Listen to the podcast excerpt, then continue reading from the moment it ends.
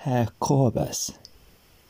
Es war einmal ein Hühnchen und ein Hähnchen, die wollten zusammen eine Reise machen. Da baute das Hähnchen einen schönen Wagen, der vier rote Räder hatte, und spannte vier Mäuschen davor. Das Hühnchen setzte sich mit dem Hähnchen auf, und sie fuhren miteinander fort. Nicht lange, so begegnete ihnen eine Katze, die sprach, Wo wollt ihr hin?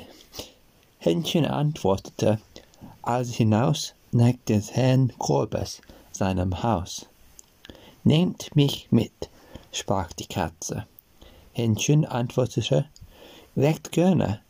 Setz dich hinten auf, dass du vorne nicht herabfällst. Nehmt euch wohl in Acht, dass ihr meine roten Räderchen nicht schmutzig macht. Ihr Räderchen schweift, ihr Mäuschen pfeift, alles hinaus nach des Herrn Korbes seinem Haus.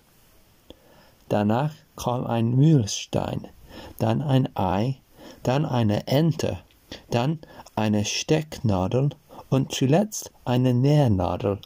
Die setzten sich alle auf den Wagen und fuhren mit.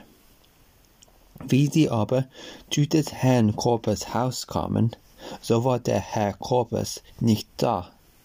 Die Mäuschen führen den Wagen in die Scheune. Das Hühnchen flog mit dem Hähnchen auf, seine, auf eine Stange. Die Katze setzte sich ins Kamin, die Ente in die Bornstange. Das Ei wickelte die Nähnadel, sprang aufs Oh, das Ei wickelte sich ins Handtuch. Die Stecknadel steckte sich ins Stuhlkissen. Die Nähnadel sprang aufs Bett mitten ins Kopfkissen. Und der Mehlstein legte sich über die Türe. Da kam der Herr Korbes nach Haus, ging ans Kamin und wollte Feuer anmachen. Da warf ihm die Katze das Gesicht voll Asche. Er lief geschwind in die Küche und wollte sich abwaschen. Da spritzte ihm die Ente Wasser ins Gesicht. Er wollte sich an dem Handtuch abtrocknen, aber das Ei rollte ihm entgegen, zerbrach und klebte ihm die Augen zu. Er wollte sich ruhen und setzte sich auf den Stuhl. Da stach ihn die Stecknadel. Er geriet in Zorn und warf sich aufs Bett.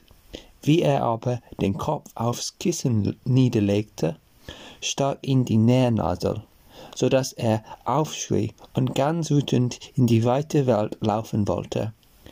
Wie er aber an die Haustür kam, sprang der Mühlstein herunter und schlug ihn tot. Der Herr Korbes muss ein recht böser Mann gewesen sein. Das Ende.